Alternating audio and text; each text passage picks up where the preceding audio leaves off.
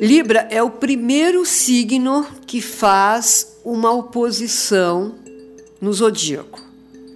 Então ele faz uma oposição a Ares, que é o eu. Libra é o outro. É todo um pensar no outro, é todo um pensar na relação, é, é uma predisposição a se relacionar.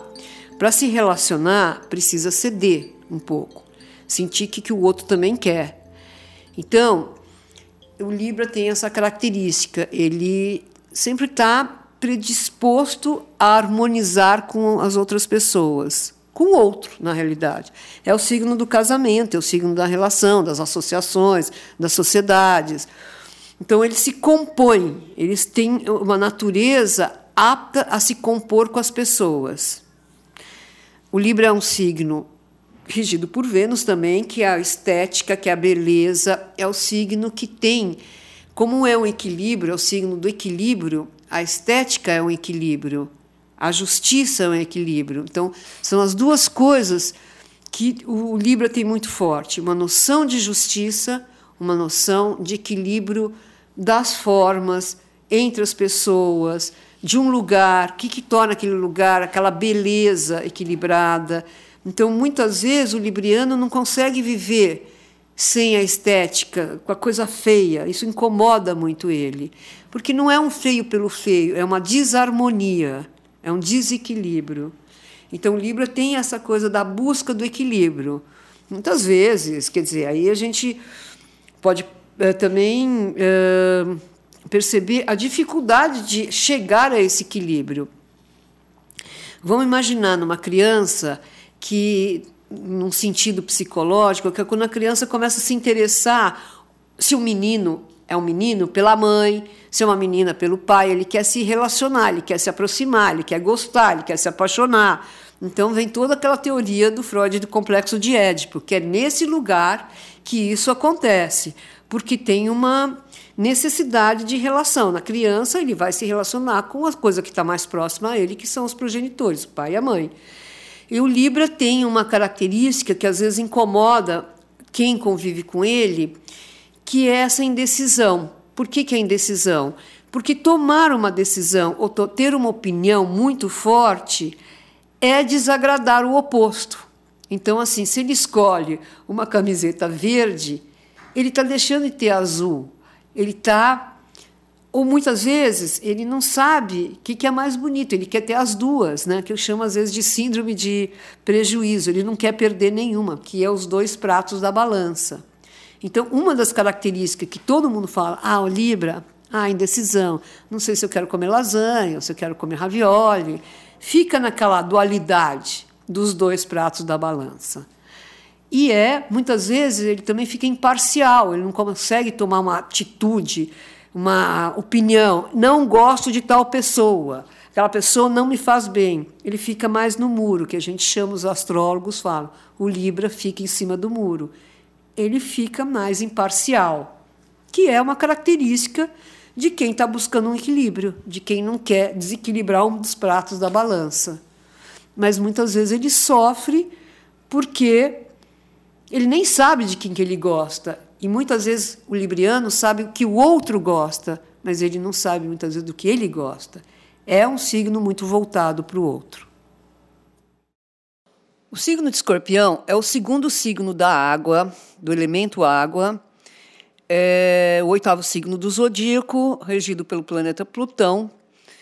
E escorpião significa o comportamento do próprio animal de escorpião, que nunca está à superfície da Terra. Ele sempre está escondido dentro das grutas, das pedras, no escuro. Então, as, as Vivências de escorpião são vivências profundas, são vivências da alma, são vivências escuras, são vivências de profundidade. É o signo mais profundo dos zodíacos em termos de observação, de avaliação existencial, de relação com a própria morte, que o escorpião tem uma intimidade com a morte que os outros signos não têm. Se junta um bando de, de pessoas de escorpião, o assunto morrer é um assunto que vem à tona sempre. Ou a sexualidade, mas a morte, o desejo da morte, ou seja, o desejo de, de conhecer o infinito. O escorpião é um signo que tem uma necessidade de conhecer profundamente a psique, a mente, as investigações, é um signo de investigador. Então, você tem um texto, ou uma conta bancária, ou uma avaliação de um planejamento, o escorpião é capaz de, assim, de com uma perfeição, com uma coisa acurada, perceber a falha, o erro, que aliás ele adora, né? Porque gosta de criticar, então ele gosta de perceber o erro alheio para poder também exercer a sua o seu lado ferino um pouco. E Escorpião é um signo muito emocional, então as emoções também são profundas, são profundas paixões, são profundos ciúmes, profundas mágoas, que ele vai aprendendo a administrar. Se colocar para fora, ele destrói os outros. Por isso é colocado como um signo, às vezes, antigamente, meio odiado, meio uh, rejeitado, exatamente porque era visto como um signo da vingança, da luta. De... Então, tem esse lado que muitas vezes o escorpião pode colocar toda essa energia na crítica e destruir pela crítica, que também não é uma coisa muito fácil de ouvir. Então, é, é um signo que tem essa, os vínculos muito profundos. Então, e o interesse por coisas profundas, por coisas ocultas, por coisas que não são óbvias. Então, a psique não é óbvio, pessoas que se interessam por arqueologia, tudo que está no fundo da terra, ou no fundo do mar, ou no fundo da mente, ou no fundo do céu. Então, são esses interesses que excitam a mente do escorpião. E também eu acho assim que ele está muito ligado com essa intensidade, com essa intensidade passional e a sexualidade é um signo visto como o signo da sexualidade, do dessa fusão entre dois corpos, duas pessoas, enfim. E também tem o lado uh, do escorpião que é a capacidade de regeneração. É o signo que faz uma regeneração física e emocional. Então, é o signo que fica no eixo é, de uma característica bem forte do budismo, da permanência, que é o touro, que é o signo oposto, e a impermanência, que é o escorpião. Então, no escorpião, a gente vive sempre a possibilidade de morte e renascimento. É o signo da reciclagem, inclusive. Você recicla teu armário, você recicla tua vida, você recicla teus objetos. É a regeneração e a reciclagem, que tem a ver com morte e renascimento, que é a característica desse signo. Sagitário.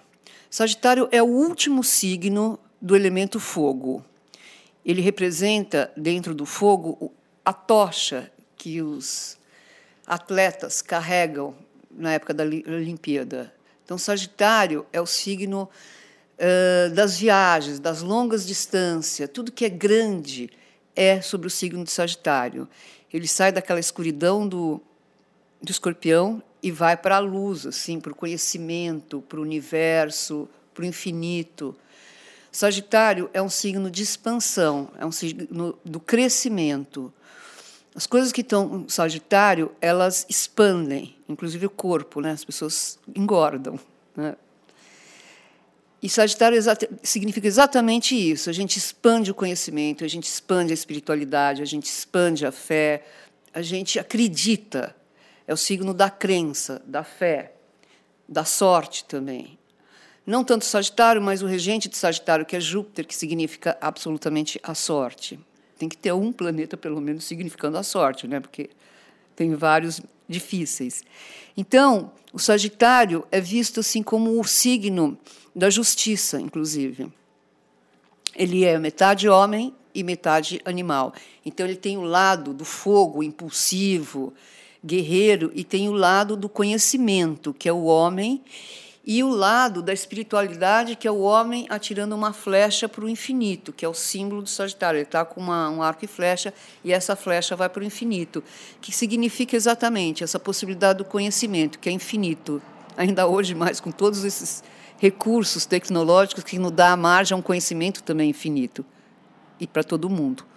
Então, o Sagitário é a nossa busca de dar um sentido para a vida, é uma busca superior como ele é o último signo do fogo, ele é o que nós estamos, é o nosso desejo intenso de aprender, de conhecer, de evoluir, de crescer, de ter objetivos, de ter uma nobreza espiritual ou ética, principalmente. Esse é o Sagitário. Então, uma das características também do Sagitário é a aventura, são as viagens, é o desejo de expansão. Isso é o, pode ser uma expansão do conhecimento interno, como do conhecimento externo, que a gente viaja, conhece culturas, aprende coisas. Então, Sagitário tem essa característica. E sempre é visto como um signo as pessoas gostam de Sagitário, que é um signo generoso, é um signo bem-humorado, irônico. Então, é, ele é visto dessa forma.